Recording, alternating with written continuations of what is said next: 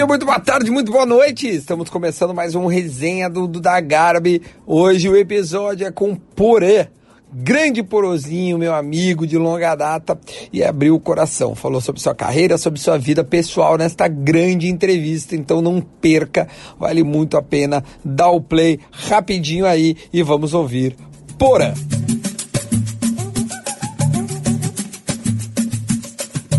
Ô, oh, querido. Ô, oh, tá maravilhoso. Maravilhoso. Pô, cara. Então é o seguinte, eu quero, por gentileza, que tu resuma, não seja um cara assim, ó, não deu uma de porã e consiga facilmente é, é, me responder a primeira pergunta, até para a gente poder fazer a timeline na entrevista, que é legal mesmo, para a tá. gente poder ouvir bem e, e, e, poder tocar, porque tem muita coisa, meu. Separei várias perguntas e estou bem tá. curioso para saber. Início Vamos de lá. tudo, por que jornalismo? Bom, o jornalismo foi consequência da minha paixão pela música. Na verdade, eu fui parar no rádio por causa da música. E fui parar no jornalismo também por causa da música, porque desde muito cedo eu gravava as fitinhas das rádios, eu fazia as, as coletâneas para as reuniões dançantes do colégio, comecei a ganhar algum dinheirinho também vendendo fita cassete para a galera, porque eu sempre fui muito, muito ligado em som. E o meu, e o meu, meu sonho era poder tocar as músicas que eu curtia para uma galera. Então, qual é que era a melhor maneira de fazer isso? Entrando no rádio. Só que antes de fazer isso, eu tocava em festinha de colégio, festinha do bairro, aquela coisa toda. E com 14 anos, eu fiz meu primeiro programa de rádio na Ipanema FM, porque eles tinham lá o Clube do Ouvinte. O que, que era o Clube do Ouvinte? Toda terça-feira, das 10 à meia-noite, um ouvinte escolhia um tema e ia lá apresentar um programa. Né? Aí tu entrava numa lista infindável, tu ligava para Kátia Suma e a Kátia te atendia e dizia de que, que tu quer fazer o programa, hein? Eu disse, bah, Kátia, eu quero fazer de metal, heavy metal ao vivo. Eu e um amigo meu aí que é o Xixa, beleza. Bah, como se fosse assim, agora setembro ia fazer o programa no ano que vem, cara. Ia fazer em agosto do ano que vem, de tanta gente que queria fazer esse programa. E aí eu fiz com 14 anos o primeiro programa na Ipanema. Depois eu fiz mais três clubes do ouvinte, com 15, 16, 17. E aí meu pai morreu. Eu trabalhava no Banco do Brasil nessa época. Eu trabalho desde os 14 anos, trabalhava no Banco do Brasil como estagiário. Uh, e aí, cara, acabou meu contrato com o banco e, e, a minha mãe botou um restaurante no centro. Eu comecei a trabalhar de faz tudo lá com a minha mãe. Era, era fazia tudo, né, cara? Desde uh, garçom até repor estoque, enfim, era uma loucura. No centrão de Porto Alegre. E aí, quando eu estava no quarto, eu escolhi fazer o jornalismo, porque numa experiência anterior, assim, eu, eu não passei no, no, na faculdade, no primeiro vestibular, e minha mãe falou assim: não, tu vai é, fazer alguma coisa, porque tu não vai ficar de vagabundo em casa, tu vai fazer um curso desses aí que sobra vaga. E aí eu escolhi história, cara. E lá no curso de história tinha um professor muito bom, muito revolucionário, assim e tal, né?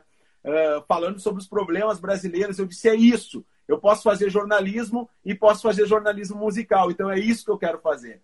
E aí, cara, no quarto semestre de jornalismo, eu acabei batendo na porta da Ipanema, depois de várias negativas, inclusive da Atlântida, que tinha uma pessoa que conhecia alguém na Atlântida para me botar lá. cheguei a gravar pilotos e tal.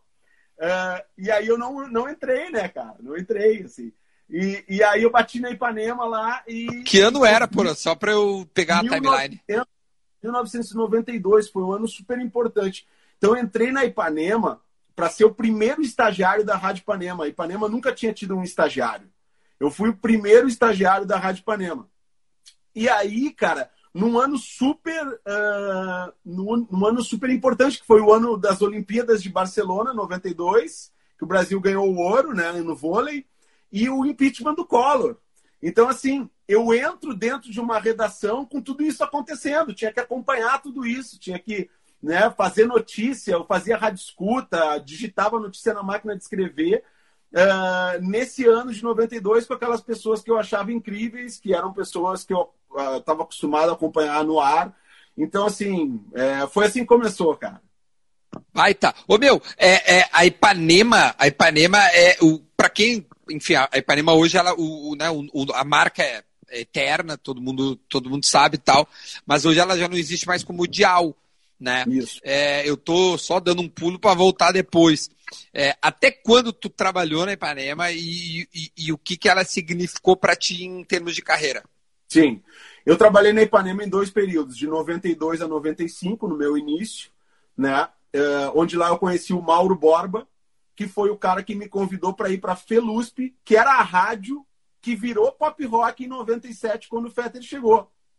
Então, assim, eu fiquei de 92 a 95 de estagiário a contratado, fazia notícia, fui para o microfone, fui fazer programas. E aí, quando o Mauro Borba sai da Ipanema, em 92, por aí, ele já me convida para ir para a Felusp. Eu disse, não, Mauro, meu sonho sempre foi trabalhar nessa rádio.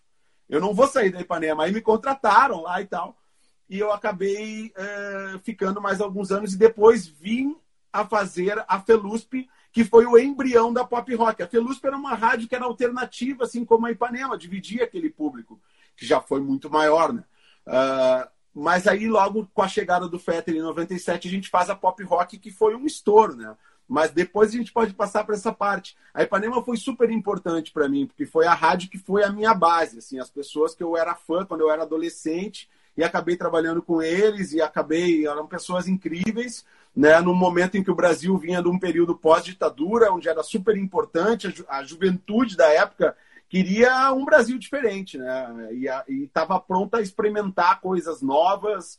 A gente tinha uma concorrência das rádios que era, que era muito boa. A Ipanema chegou a ser terceiro lugar no Ibope geral nos anos 80 e boa parte dos 90. Então, assim, uma rádio que foi muito importante, principalmente para a cultura porto-alegrense, para as bandas novas, para o rock brasileiro, para os novos artistas e para a minha vida. Então, assim, uma rádio super importante com pessoas super importantes também na, na minha trajetória. Assim. Depois eu quero saber, é uma pergunta que está aqui é, programada, se existe, se é lenda ou mito, a rivalidade entre rádios.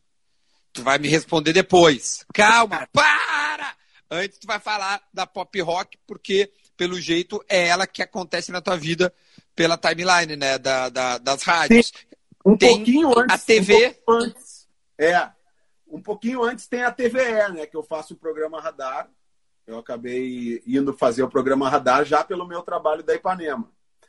É, que o Gabriel Mugen me convida. Pô, por eu estou assumindo lá o Radar, que era apresentado pela Marla Martins, a filha do Lazier, né, na época. E a Marla sai do radar e o Gabriel, que já era produtor lá, o Gabriel Mugen assume o radar. E ele diz: Eu quero que tu faça comentários e que tu apresente comigo o programa. E eu achei demais. Eu disse: Pô, cara, que demais, vamos fazer.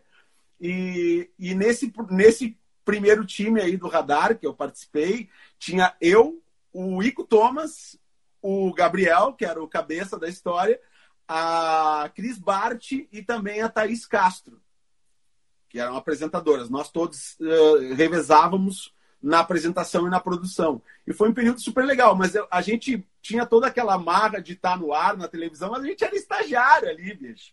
Ganhava um salário que não era nada e era só diversão, só diversão mesmo, assim. Eu e o Wick Thomas ficamos muito amigos naquela época, uma amizade que a gente tem até hoje. Uh, e aí, o que, que aconteceu? Eu saí da Felusp, uma, uh, eu, eu, eu, era um pouco rebelde quando eu era mais jovem, assim, eu batia de frente com a chefia, entendeu? Não queria saber, eu falava as coisas, eu não tinha filho, não tinha nenhum tipo de responsabilidade maior. Então, assim, cara, se estava me incomodando, eu falava na lata. E aí isso ocasionou algumas coisas na época, como a demissão. Eu consegui que o Mauro Borba me demitisse na Felusp uh, por um fim de semana que eu vinha chegando atrasado e tal, tinha que trabalhar o fim de semana e eu estava com a mochila pronta para vir para Floripa surfar. E o Mauro chegou na sexta-feira para mim e disse assim: Não, cara, tu vai trabalhar no fim de semana, tua folga tá suspensa. Eu disse: Nem pensar, velho. Eu vou pra praia. Qualquer coisa, tu. tu... Não, se tu, for, se tu não vier trabalhar, tu tá demitido. Eu disse: Então, tô demitido peguei na segunda-feira de manhã e liguei, assim, tá, tá falando sério, aquela história da demissão, tá, tô falando, tô falando sério, passa no RH. e aí eu fiquei, cara, eu fiquei só fazendo radar, assim, com um salário michuruca. Fui, fui pro verão na Ferrugem, toquei em todos os bares, assim, como DJ. Na Ferrugem, naquele verão, conheci um monte de músico de Porto Alegre que tava tocando lá e tal. E o pessoal tá reclamando que tá tremendo, é que eu tô com o braço apoiado aqui, cara, então não vai ter muito como. Uh, já tô meio no, no na tremedeira. Então, cara, e aí eu fiquei só fazendo programa radar, até que um dia passa um cara que era o gerente comercial da, da Felusp na época, não tinha virado pop rock ainda. E o cara me disse: os caras não te chamaram de volta? Eu disse: não, não me chamaram. Não, que estava numa reunião lá na reitoria da Ubra, que a, que a Felusp era da Ubra, né? A pop rock era da Ubra. E o reitor falou lá: não, vocês precisam de alguém que comunique com os jovens, alguém, um cara assim como o Porã, prazo Porã de volta. Bom, o Mauro Borba deve ter dito assim: não, é o Porã de novo, não. Cara, o Mauro é um cara muito querido, velho, um profissional que eu amo, uma pessoa que eu admiro e, e eu já pedi desculpas para ele muitas vezes pelas cagadas que eu fiz. Uh, mas enfim, aí depois entra a pop rock. Eu me lembro quando, eu, quando aconteceu o negócio da pop rock, porque era a, a Felusp era uma rádio alternativa, como a Ipanema, né? Uma rádio mais rock, uma rádio né, que não era o mainstream. É, eu te pedir para definir o que é uma rádio alternativa para quem não sabe. É, é, é uma rádio. Ah, como é que dá para definir? Hoje em dia as rádios alternativas elas não existem mais, né? É, infelizmente, era uma rádio que é, é que assim há um tempo atrás era muito é, definido o som das rádios. A Ipanema tocava rock, novidades e artistas novos, artistas gaúchos. Então tu sabia o som que tu ia ouvir naquela rádio. A Atlântida tocava top 50 da Billboard tu sabia que tu ia ouvir aquilo ali naquela rádio, entendeu? Então havia até uma rivalidade por causa disso, assim, tipo, não, ah, os caras vestiam a camisa da, da, das rádios, ah, na Ipanema tinha os ipanêmicos, os caras loucos pela rádio, aquela coisa toda, né? Mas aí o, o que, que aconteceu, cara? Uh, quando era ali por, por início de 97, teve o lançamento de um disco do YouTube chamado Pop, e as gravadoras promoveram aquele disco no Brasil inteiro com festas regadas a muita comida e bebida, né? E outras coisinhas também. E, e aí as gravadoras reuniam as pessoas das rádios para lançar os artistas e tal. Era muito legal essa época. E aí naquele dia, naquela festa, o Alexandre Fetter estava lá e eu vi que ele estava falando com o Mauro Borba e já tinha alguma coisa se desenhando ali, entendeu? Quando eu vou no banheiro fazer um xixi, tem um cara falando assim, pô, e aí o teu novo colega, o Alexandre, disse que é Alexandre, cara, porque era assim, era um absurdo o Fetter, um cara da Atlântida, que já, o Fetter já era um grande nome por causa do programa X, né? O Fetter já era um baita sucesso naquela época, porque o programa X foi um estouro. E ele já tinha essa trajetória bonita na Atlântida. E aí, quando falaram que Fetter na, na Felusp, o que, que vai ser isso? Já, já era 107.1, não era mais Felusp. Depois virou 107 Pop Rock e Pop Rock, né? Então, naquela noite, eu... Para isso, só um pouquinho, cara. Eu peguei e liguei pro Mauro Borba e disse assim, que, que é isso, cara? O que, que vai acontecer? Alexandre Fetter, tu tá falando... Um cara no, no mictório falou assim, não, o Fetter tá indo para lá. Eu disse, não, não, só pode tá louco, tá bêbado. Falei pro cara, não, o Fetter tá indo para lá. E aí liguei para o Mauro e o Mauro disse: é, é isso aí. Nós vamos, a gente fez uma proposta para o Fetter, nós vamos mudar a rádio e tal, não sei o que, ela vai ficar mais pop, né? Ela vai ficar pop e rock. E, cara, é, tanto é que a campanha da pop rock foi assim: não é 1 de abril, Alexandre Fetter na 107.1 pop rock. Saiu na zero hora e tudo, a gente fotinho, nós atrás do Fetter, eu, o KG, o Maurício Amaral o Mauro Borba e a Marta, que era uma outra comunicadora da época lá, né? Isso em 97, cara. E a pop rock foi um estouro, brother. Foi um estouro.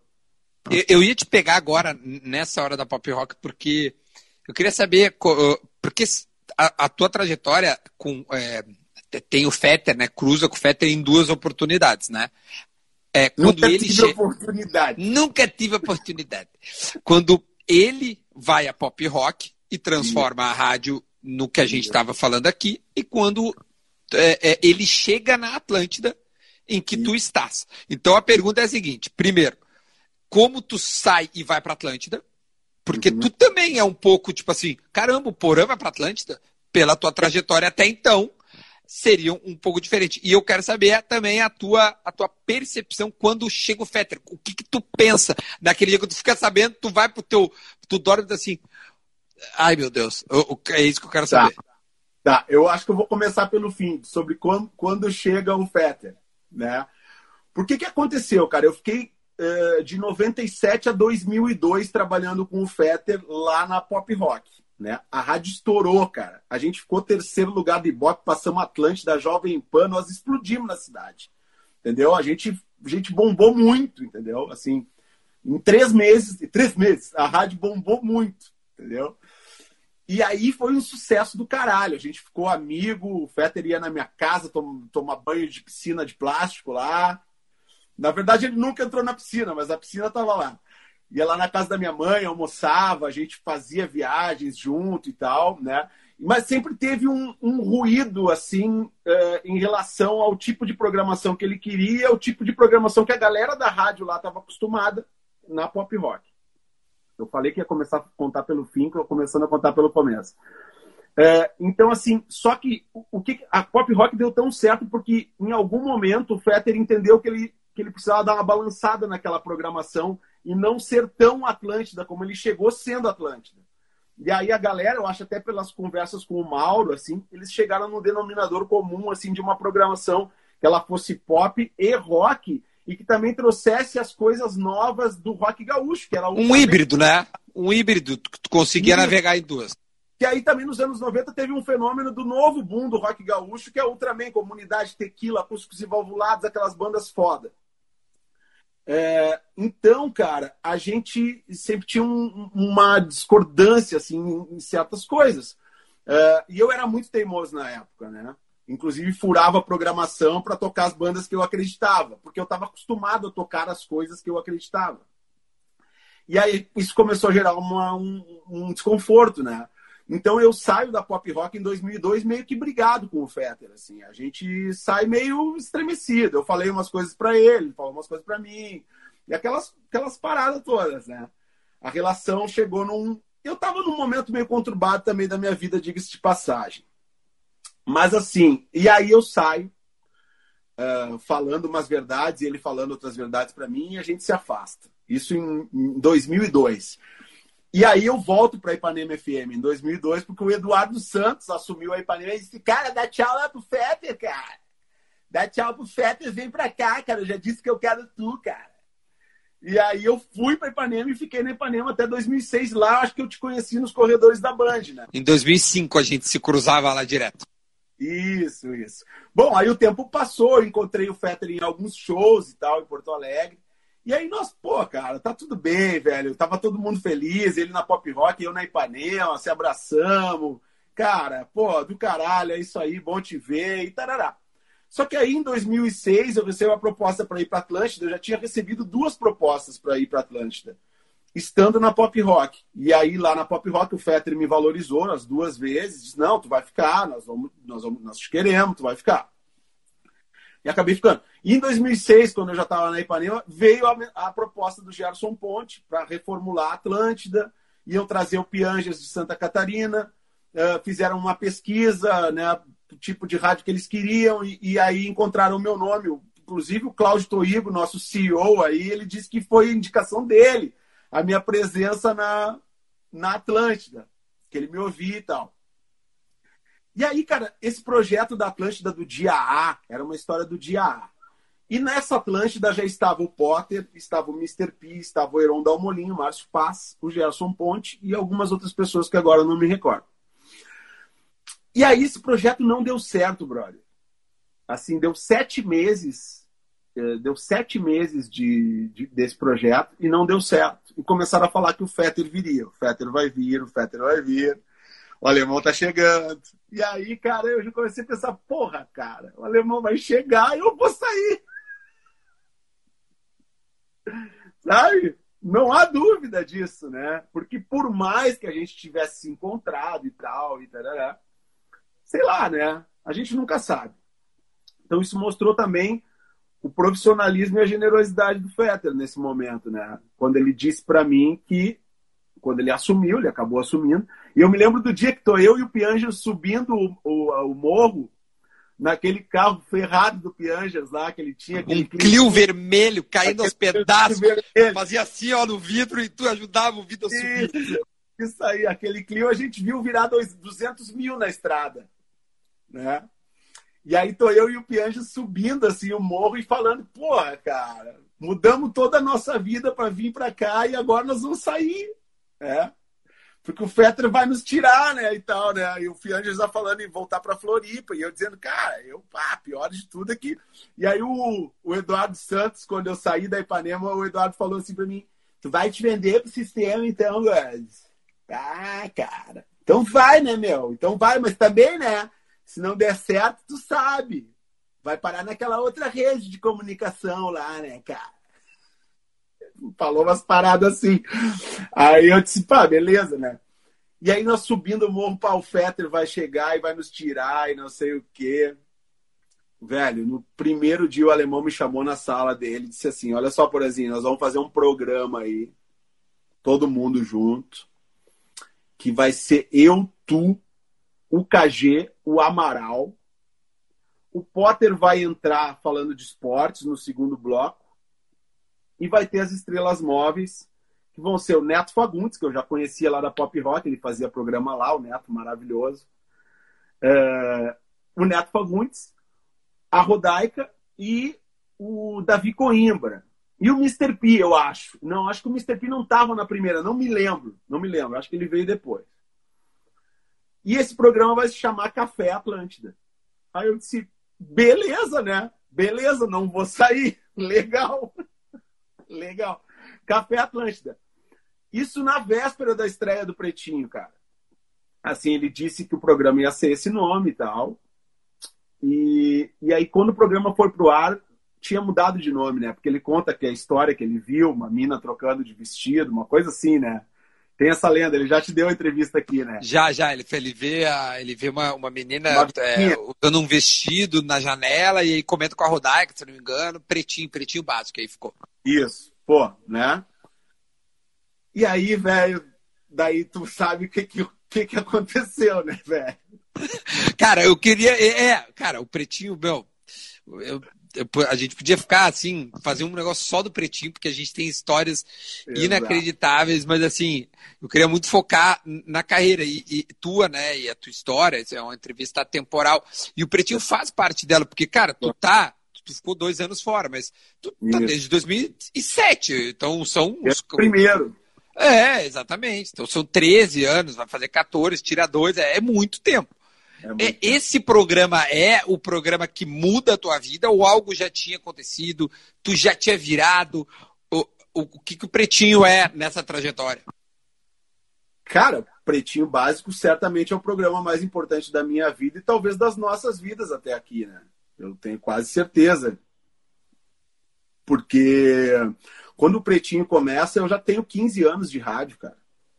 Quando o Pretinho começou, eu já tinha 15 anos de rádio. E o Edu falava, ah, Gordes, tu tem essa tua microfama aí, cara. Você tem que aproveitar, tu é pop, cara.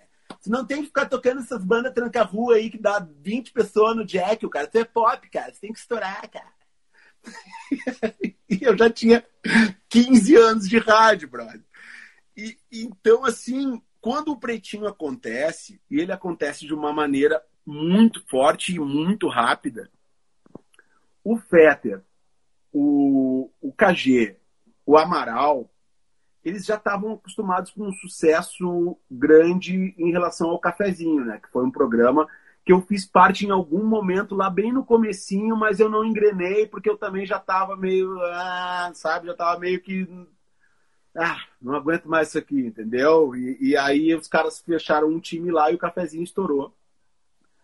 Só que tu entra com um programa como o Pretinho, numa rede Atlântida que vai para Rio Grande do Sul e Santa Catarina, cara, em três meses tu tá falando para mais de, de, um milhão de pessoas, em um ano tu tá falando para cinco milhões, em 13 anos a gente hoje, com, com todas as plataformas que tem, a gente fala para milhões e milhões e milhões de pessoas todos os dias, né? Então esse programa mudou nossas vidas e, e cara, e foi muito do caralho foi muito do caralho e, e, e, a gente sentir das pessoas quando a gente viajava para as praças da Atlântida, né, para o interior do Rio Grande do Sul, Santa Catarina, as pessoas atrás da van, cara. As pessoas querendo autógrafo, tirar foto. E quando conseguiam uma foto e um autógrafo teu, elas tremiam. Eu, eu pensava, cara, parei só um pouquinho, cara. Eu sou um, apenas um, um, radialista, um jornalista. Eu, né? eu nunca tinha imaginado algo como uma tietagem uh, pela qual nós já passamos. Hoje eu acho que a coisa está mais calma, assim, mas no início e durante um bom tempo foi muito forte. Então o Pretinho, sim, mudou minha vida. É o programa que muda, muda a minha vida, minha trajetória profissional, me põe em um outro patamar. E eu acho que acontece de, de alguma forma com todos nós isso, né? Com todos e, nós. E, e assim, uh, por que tu saiu então, se ele mudou o teu patamar? É, não quero ser polêmico, não quero nada. Quer só de, de verdade, só porque, uhum. porque sai e porque volta. Cara, depois de 10 anos de pretinho, eu eu fui fazer um mestrado na Unicinos. Fui fazer um mestrado, eu percebi todas as mudanças que estavam acontecendo no nosso meio e também nos negócios em geral, na sociedade, né, cara? É uma outra sociedade, é um outro consumo, é um outro ouvinte, é um outro cliente, é um outro tudo, né? A sociedade mudou muito. E isso estava me inquietando, porque algumas das rádios pelas quais eu tinha passado, elas começaram a fechar e eu comecei a ver profissionais é, que eu admirava muito perderem seus empregos e tal. E eu comecei, cara, isso aqui vai acabar ou isso aqui vai mudar e eu preciso entender isso. Então eu fui fazer uma reunião de renovação do contrato do Pretinho na Unicinos. Conheci o professor Gustavo Borba, que hoje é meu brother, meu irmão. É, e eu falei para ele que eu estava afim de fazer um mestrado na comunicação. E ele disse: Não, cara, quem sabe tu experimenta algumas disciplinas aqui do nosso design estratégico. Eu disse, cara, eu não sei nada de design, eu não sei desenhar. Ele falou, é, realmente tu não sabe nada de design. Vem fazer as disciplinas. Eu comecei a fazer como aluno não regular, aqueles alunos, uh, aluno, uh, aluno ouvinte, aluno uh, né, não regular que chama, né?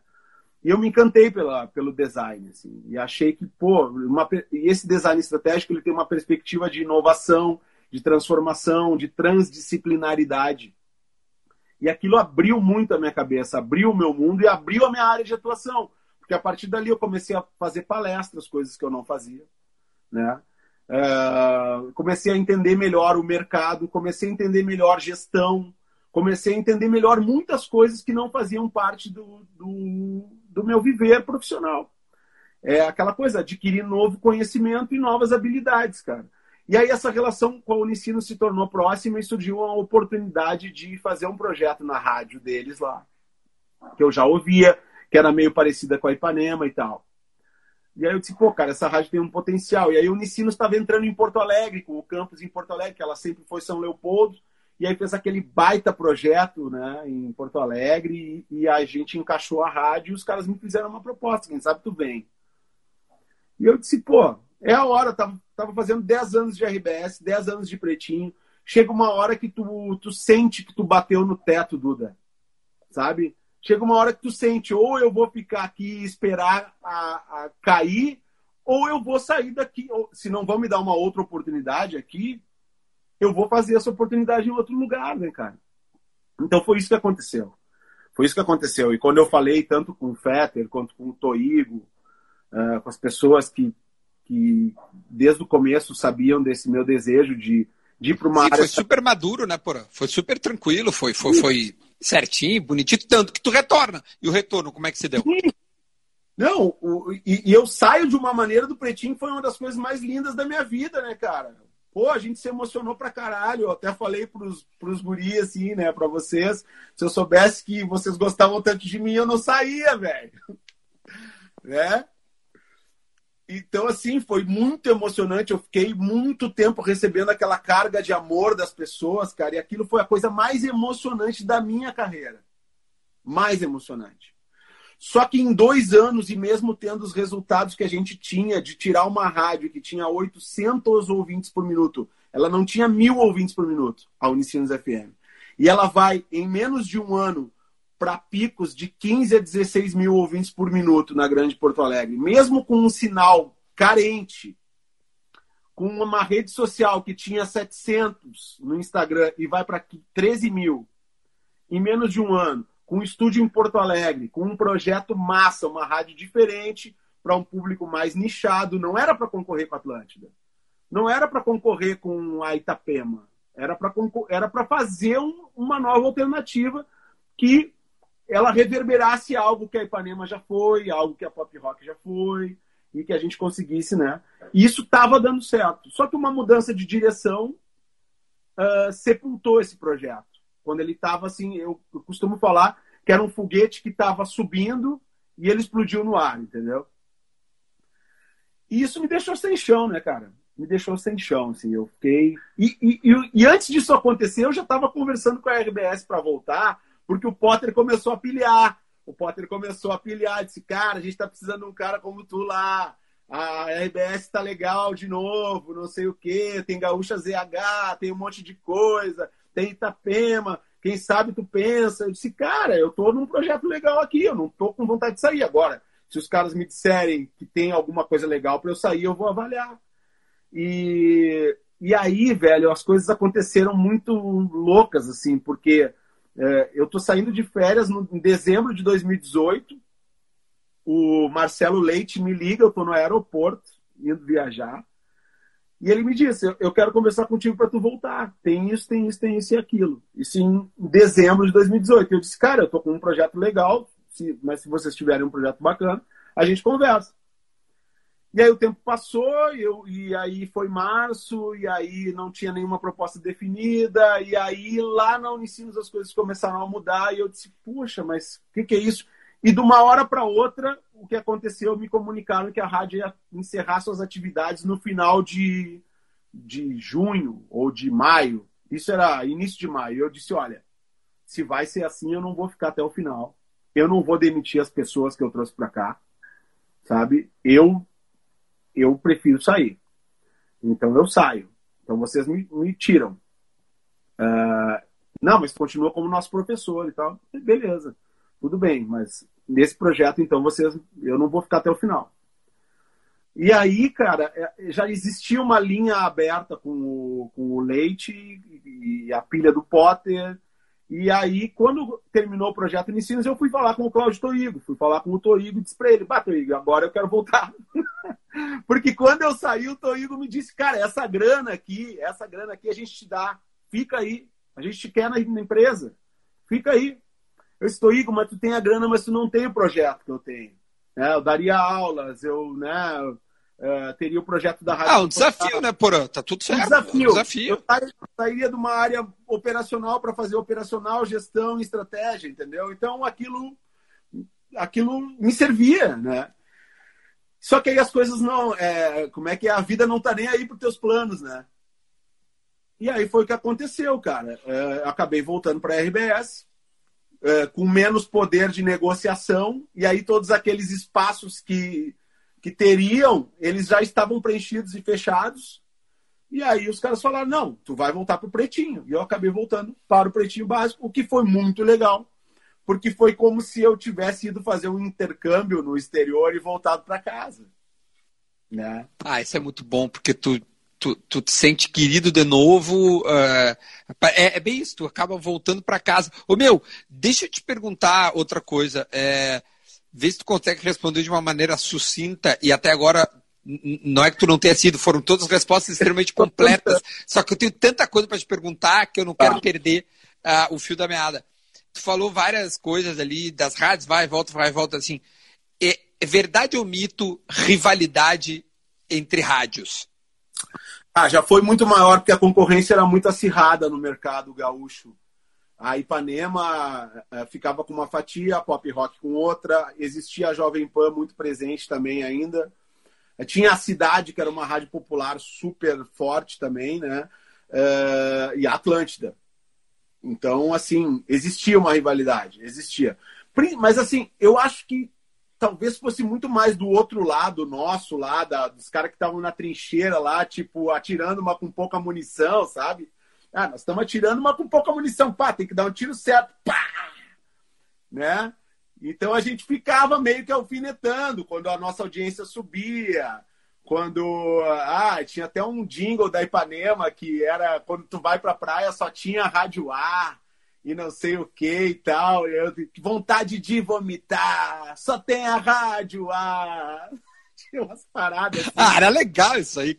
É, é, é, Não, é essa rivalidade faz as pessoas crescerem, a real é essa. Pô, e a concorrência é o que faz o produto ser melhor de todas, entendeu? Quando existe uma concorrência. Concordo forte, muito. Cara, se tem uma concorrência forte, tá todo mundo voando, meu. Porque tá todo mundo querendo morder o pescoço do outro. Agora, quando a concorrência não existe, tu continua fazendo um bom produto, mas tu não, não sente que tem alguém no teu cangote, tu não, tu não, tu não vê o Ibope e vê, e vê ali, pô, mas os caras cresceram, hein? Sabe? Então tu, tu fica numa zona de conforto quando tu não tem concorrência. Certo. Né? Então, assim, eu passei do lado da trincheira de lá pro lado dos caras cheios de munição, né, mano? E aí, é, aí era bazuca. Aí é bazuca, é canhão, é tanque. Ô, Porã, teve um momento numa resposta que tu falou assim, ah, e eu também não estava passando por um momento muito legal. É, eu te conheço, é, se tu quiser, tu fica à vontade, fala o que tu que, né? Fala o que tu fica à vontade. É, tu já não bebe há 10 anos, se eu não me engano, ou quase isso. É 10 anos de porã sem álcool. 10 anos de porã sem álcool. É, a razão disso.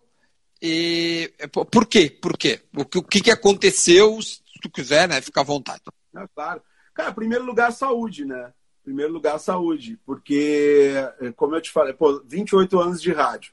Desses 28 anos, eu toquei na noite de Porto Alegre durante muito tempo. Cara, passei assim, ó, uns 15, quase 20 anos tocando em tudo quanto foi inferninho dessa cidade, do interior do Rio Grande do Sul, de Santa Catarina, entendeu? E quando tu tá na noite, o que, que tu faz, cara? A maioria das pessoas faz. Bebe. Tu bebe, né? É. Então aquilo se tornou algo assim muito normal, assim, beber, tomar um trago, ah, na dia tá mal, sabe? Só que aí vieram os meus filhos, veio o João, aí depois veio o Francisco, e entre esses, entre eles dois ali, foi meio na, na verdade o Francisco em 2010. Eu me lembro que na Copa de 2010, na Copa da África, a gente fazia muitas reuniões lá em casa, lá o Piangers ia, a gente assava churrasco, tomava um trago, assim, ver os jogos da Copa. E um pouquinho antes daquela Copa, eu, eu fiz uns exames com um grande amigo meu, doutor Alexandre Lieberman, meu cardiologista é, amigo meu de colégio e tal, que me conhece muito bem. E aí o Lieberman disse, cara, eu tenho que te falar uma coisa, velho. Assim, porque eu sou teu amigo. Tá precisando dar um tempo. Precisa dar um tempo, cara. Eu tô vendo teus exames aqui, não tá legal. Tu tava com que idade, porra? Eu tava com 38. 38, tô com 48 hoje. Então, assim, o, o, aí o médico falou: tu, tu não tá legal, cara. Tu precisa dar um tempo. Cara, para uns 60 dias aí de beber, dá uma regulada na alimentação. Eu tinha 30 quilos a mais do que eu tenho hoje, né, cara? Naquela época. É muita coisa, né? É muita coisa. E aí, meu, é, chegou uma hora que eu parei 30 dias de beber. E aí, daqui a pouco, eu fui viajar com o pretinho, tomei alguma coisa e vi, pá, mas não tô mais afim disso aqui, cara. E aí eu fiquei os 60 dias, e aí o esporte voltou para minha vida. Não o esporte Recife, o esporte, esporte mesmo, né? É, voltei a surfar, voltei a fazer coisas que eu fazia bastante quando eu não bebia. Então eu, eu fui fazer boxe, eu fui nadar, e no verão eu estava surfando. E aí, quando eu chego no verão, eu já tinha perdido uns 5, 6 quilos, e eu passo o verão surfando todos os dias, dois turnos na Praia do Rosa. Quando eu volto, eu tô seco. As pessoas me olham e dizem, cara, que que tá super bem e tal. E aí tu começa a te olhar bem, tu quer ficar bem, né, cara? Tua autoestima melhora, tu começa a pensar melhor, tu começa... E também tem uma coisa, Duda, é, é maturidade, velho. Maturidade, cara. Chega uma hora que tem coisas que não servem mais. E para mim não servia mais aquele estilo de vida. E aí eu resolvi mudar. E deu certo. Foi muito chato no início, porque os guris enchiam meu saco, todos vocês. Tu não me lembro de encher meu saco. Mas me doía muito quando o Potter, o Piangers, os caras falavam, Peters, ah, o Potter tá muito chato. Que eu não, simplesmente porque eu não acompanhava mais. Porque anteriormente eu acompanhava e eu era o último a parar. Então aí o Poré era legal, porque aí o Poré virava piada, porque aí o Poré fazia isso e aquilo, né? E depois que tu para de beber e os outros continuam bebendo, tu vira um chato mesmo, cara. Então daí tu tem que mudar até as tuas amizades, assim, até as pessoas. Mas isso é legal, velho. Isso é legal porque primeiro filtra quem são as pessoas que realmente estão do teu lado. Segundo, muitas vezes tu dá o exemplo para as pessoas. O Pianges mesmo parou de, de beber por um tempo, porque eu parei também, ele viu, né? Ah, e começou a dizer que tinha parado e tal. Enfim, cara, eu acho que uma mudança que foi, foi boa para todo mundo, mas principalmente para mim. E, então define, define para mim a brincadeira lá que a gente faz. O velho porã e o novo porã. Define isso, tá? Tenta definir o que, que era o velho e o que, que é o novo.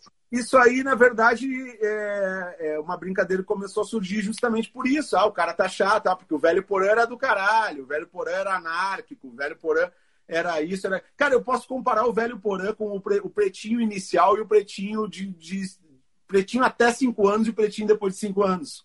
O pretinho até 5 anos é anarquia. É anarquia e inconsequência. E o velho porã é anarquia e inconsequência.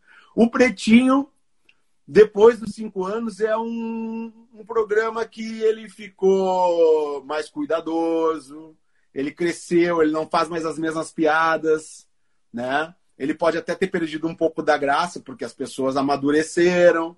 E aí tu não quer mais entrar em determinados territórios. Então, assim, eu costumo dizer o porão eu mesmo. Essa história aí foi a galera que inventou, né? Mas eu prefiro muito mais o novo e, sinceramente, não tenho saudades do velho. Porque o velho muitas vezes me deixava num limiar de sofrimento e, e coisas que não eram legais, assim, entendeu? Porque depois de muita euforia, sempre pode vir algo, um down, assim, perigoso, sabe? E eu acho que isso acontece com um monte de gente e as pessoas têm que estar atentas a isso, sabe? Massa. Não, se é maravilhoso. É, negócio é, se tu conseguir encontrar o equilíbrio do que, que faz bem para ti e na dosagem certa é o melhor, né? Então é o que eu tenho procurado fazer nesses últimos anos, assim. Ô, por aí, como é que se criou a brincadeira da velha, que a gente gosta tanto de encher ah, teu saco, assim? Isso aí é uma parada dos roqueiros de Porto Alegre, né? Como é que tá. Porque, na verdade, a velha vem do puta velha, né? Tipo assim, porra, como é que tá essa puta velha? Tipo, o, o, tinha um lugar em Porto Alegre chamado Estúdio Bafo de Bira, que era o, onde morava o Rafael Malenotti e onde ensaiavam várias bandas bacanas daquela época dos anos 90. Para tu entrar no Estúdio Bafo de Bira, tu tinha que ter a senha. Tu tinha que o cara abria a janelinha e tu dizia qual era a senha e a contra-senha muitas vezes para tu poder entrar, né, para as festas que rolavam ali e tal. E nesse ambiente do rock gaúcho, uh, que começou a surgir esse negócio do velha, mas que velha, mas que puta velha. Tem um comunicador antigo da Ipanema, o Ricardo Barão, que foi um dos caras super importantes quando eu comecei a ouvir rádio, que era um cara que tocava rock, eu adorava. O Ricardo Barão, quando nas conversas pessoais, ele também, como é que tá essa velha? Os caras muito assim, Porto Alegre, sabe? E aí começou a surgir, aí eu, eu frequentava, eu, eu andava com essa galera, eu andava com essa galera. Então eu, era natural para mim, pá, mas que velha. Ah, é uma puta velha. E aí, e aí velho, foi. Aí foi derivando para a puta, minha velha, minha putinha, minha, ve minha velhinha, minha velhusca, sabe? Aí derivados. É muito bom isso, cara, é muito bom. Porã, uh, pra gente finalizar, é, a pergunta: o que aconteceu em Criciúma? Responde para a gente, por favor, para essa resposta ficar eternizada nesta, nessa entrevista maravilhosa. Cara, o que aconteceu em Criciúma foi o Se Beber Não Case do Pretinho Básico. Aconteceu muita coisa. Muitas coisas que vocês já sabem e outras que vocês nunca saberão.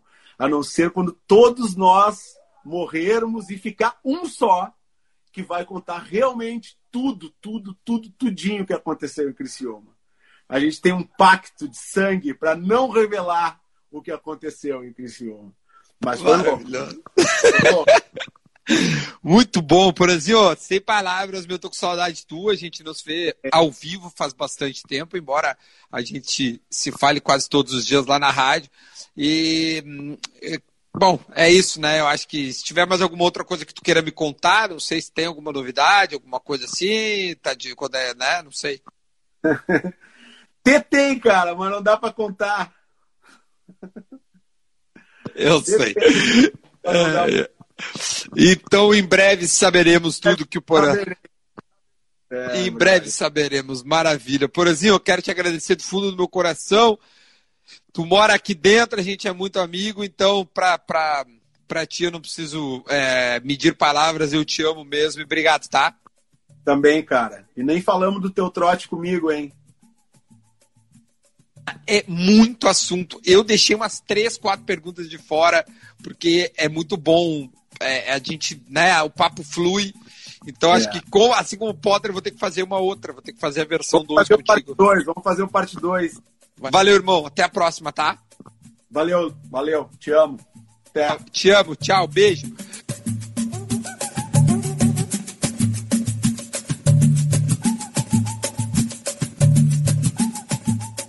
E assim a gente termina mais uma entrevista maravilhosa com o Porazinho, meu amigo de grande. Olha, que bate-papo legal. Muito obrigado, Porã, por esta oportunidade de te conhecer melhor. Eu vou pedir para você que está nos ouvindo me seguir no Instagram e também no YouTube, lá no meu canal, tá bom? Tchau, gente. Valeu!